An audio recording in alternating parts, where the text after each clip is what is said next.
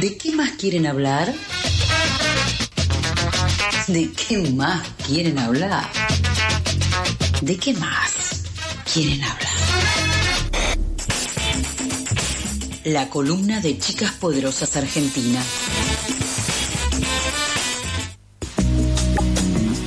Yo me muero de ganas de charlar, me muero de ganas de hablar y por eso hacemos radio y por eso traemos a nuestra querida Majo, nuestra super chica poderosa. ¿Cómo estás, Majo? ¿Todo bien? Hola, ¿cómo andan? Yo bien aquí. Todo tranquilo, por suerte. ¿En La Plata, Majo? Sí. Y mirá. Como siempre. Y después del asado que le dijimos cómo, cómo venís a charlar en la camita tapada con la frazada, hoy por lo menos se dignó en sentarse en una silla. No puede ser, me están dejando re mal parada. Pero la bueno. La verdad que te prendió fuego. No, no, además, esa vez fue solamente, una sola vez que estuve en la, desde la cama, pero bueno, no importa. Em, hoy vengo a charlar sobre el Tiny Desk Concert. No sé si ustedes lo conocen, seguramente que sí. Amamos a Tiny Desk. Alabado sea el Tiny Desk. Y fiel, y fiel a esta columna y a los jueves, yo no tengo idea de qué estamos hablando. ¡Vamos! Eh, No puede ser.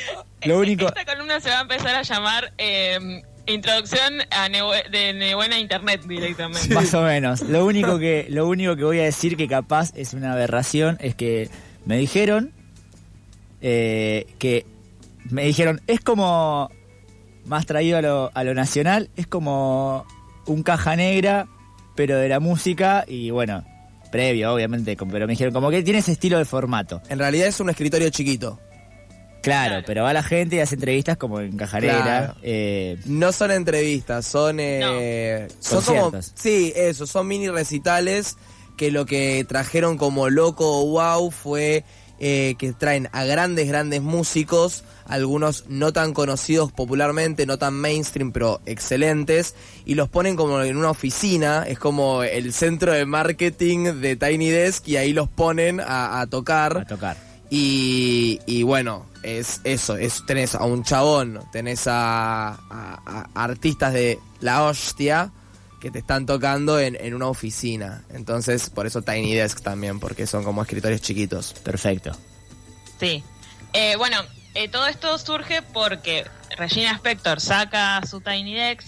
Sí. Yo, Regina Spector la, la tenía de nombre, no, sa- no sabía bien si conocía algún tema y quería en- entrar, pero nunca me había puesto a escuchar ningún disco, nada. Y a mí me suele pasar, yo tengo activadas las notificaciones de los Tiny Decks y em, cuando me llegó fue como dije, bueno, este es el momento de entrarle. Eh, lo estuve escuchando, divina ella, hizo la primera canción es como una improvisación a capela haciendo, hablando del Tiny Deck, se llama Tiny Song. Y em, después co- tocó un par de temas de ellas, ahí me di cuenta que conocía algunos, así que nada, para otro momento quedará esa columna sobre Regina Spector, pero eh, me, me dio la excusa perfecta para hablar de este formato, de este ciclo, que es muy bueno y que me ha ayudado a conocer a muchos artistas nuevos para mí, Total. también para a muchas personas y también nuevos géneros musicales. Sí. Eh, yo como persona curiosa que soy, eh, fue como una gran puerta de entrada.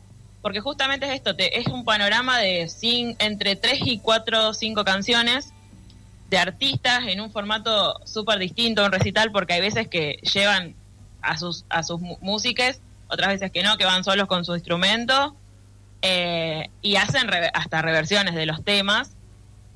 Y bueno, eh, eh, es un formato muy muy lindo. En- Sí, llevan a la banda, decir- todo, tipo, vos los ves y tienen a Sí. toda la banda ahí atrás, es espectacular. ¿Cuánto, cuánto Sí. dura más o menos? ver 20 una- minutos, 25 20 minutos como mucho, sí. Y por ejemplo, en la época de la pandemia, lo que hicieron, que fueron tipo, ¿cómo se llamaban? Los Tiny Desk Home, así, ¿no? Tom, sí, voy a hablar de eso Eh, en un ah, en un bueno, está bien. Te la dejo, te la dejo. Eh, no, y, y también va al público, o sea, es con, con público en vivo, es toda una presentación. Eh, Ay, ¿te puedo yo hacer una pregunta de eso? El Sí. público. ¿Es público, tipo, pagó una entrada ese público? ¿O es tipo la gente del Tiny Desk que están, tipo, también? Yo siempre pensé que creo que todo el mundo tiene, tipo, la fantasía de que en realidad es la gente que trabaja en Tiny Desk, que que va ahí, escucha. Tipo, ellos hacen toda la gente que hace las conexiones con para conseguir el artista, el que hace el marketing, el que pone la cosa en YouTube. Todos Ahí. esos son los que laburan en Tiny Desk y son los que lo escuchan. O se puede pagar una entrada y entrar al Tiny Desk. ¿Sabes qué? No encontré esa información. Oh, Eh, yo oculta. supo que debe haber eh, gente que sí, que trabaja ahí, porque de hecho, es, o sea, esos escritorios se usan para laburar y Estoy se seguro. desarman, digamos, para, para, para hacer el tiny. Eh, pero eh, también, no sé, muchas veces cuando enfocan al público hay como gente medio ahí con, no sé, gente con bebés, qué sé yo. Debe haber alguna algún sorteito de entradas, alguna convocatoria, algo, porque esta, este, mm, este ciclo lo hace la Radio Pública Nacional de allá, eh, que está en Washington. Em, así que nada, no sé bien lo del público, no estoy segura, lo podría averiguar después mejor. Pero eh, es- está interesante porque se escucha ahí, ha- hay un intercambio, es como súper íntimo también, eh, lo cual, nada, es, es muy, muy lindo. Y después eh, yo, bueno, quiero decir que este, he descubierto eh, grandes artistas que ahora me gustan mucho. con los Tiny, por ejemplo, Messier Periné, que es una banda colombiana. Mm. Georgia Smith, que es una cantante estadounidense. Y Aguante. Acá, sí, Georgia es, es preciosa. Y acá eh, la, la droga de mis días últimamente, que es BTS, los conocí por el Tiny Dex. Claro, ¿en serio? Sí, yo o tengo, sea, en 2020. yo tengo dos para recomendar que, que no las conocía. Se llama Lila Ike. eh, es como medio África, hip hop. Y después una francesa que se llama Lowe's and the Yakuza. También. Bien, los voy a ir a buscar porque esos creo que no los vi. Em, bueno, y el, ciclo... ¿Eh? Son dos home. Tiny Bien, Home. piola. Bueno, el formato home es precioso porque ahí se, o sea, se rompió todo, se hicieron cosas divinas, o sea, se metió mucho más instrumentos, mucho más arreglos, la gente ahí la rompió. Eh, hay algunos que son muy buenos, como el de Rina Sawayama, el de Black Pumas, el de Jack Harwell y el de C. mm, Tangana, C. Tangana. es espectacular. Sí, que son eh, tremendos. Y este ciclo está desde 2018 eso, eh, funcionando, o sea, hace muchísimos años, así que hay un recorrido de artistas bastante amplios. Y eh, ahora termino con unas recomendaciones eh, que son. El de Osuna es muy bueno, es increíble, o sea, es un home también. Ah, no y hace unas versiones de los temas tremendos. El de Carol G también es un home. Y eh, es muy tierno, ella es muy preciosa. Después uno, el más visto de todos, pero que es impresionante, es el de Anderson Pack, que el dueño de la mejor Oh. sonrisa del planeta. Qué buena sonrisa que tiene además en la presentación del video. Está él con una sonrisa. Sí, totalmente. Es increíble. Después el de mi persona favorita en el mundo, que es Mac Miller, que es impresionante. Tengo un problema con el de Mac Miller y es que no importa el video, la categoría del video que vea en YouTube, el siguiente en la lista de reproducción automática es el la Tiny Desk de Mac Miller. No lo entiendo. No sé por qué me pasa esto. A todo el mundo le pasa, ¿eh? El siguiente es muy bueno. es muy bueno. Excelente el de Mac Miller. Y los últimos dos es el de Alicia Keys, el de Alicia Keys que es, eh, es impresionante. Yo no la conocía mucho y, y, y después Tash Sultana, que es una artista australiana Uy. que la rompe. Amo a. Taz Sultana, qué capa. Es una mina que hace todos samples, ella, Sí. y lupea.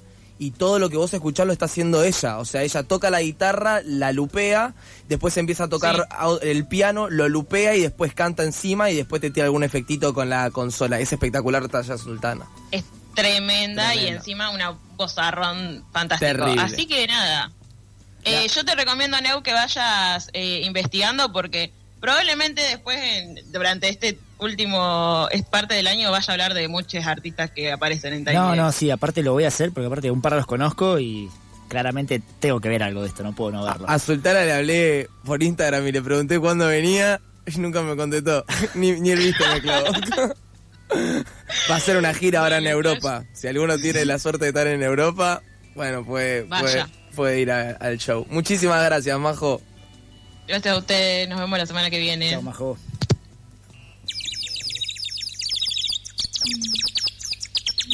¿Madrugaste o seguiste de largo? No te pases, acá no estamos para juzgar. Pasadas por alto, tu cuota diaria de empatía.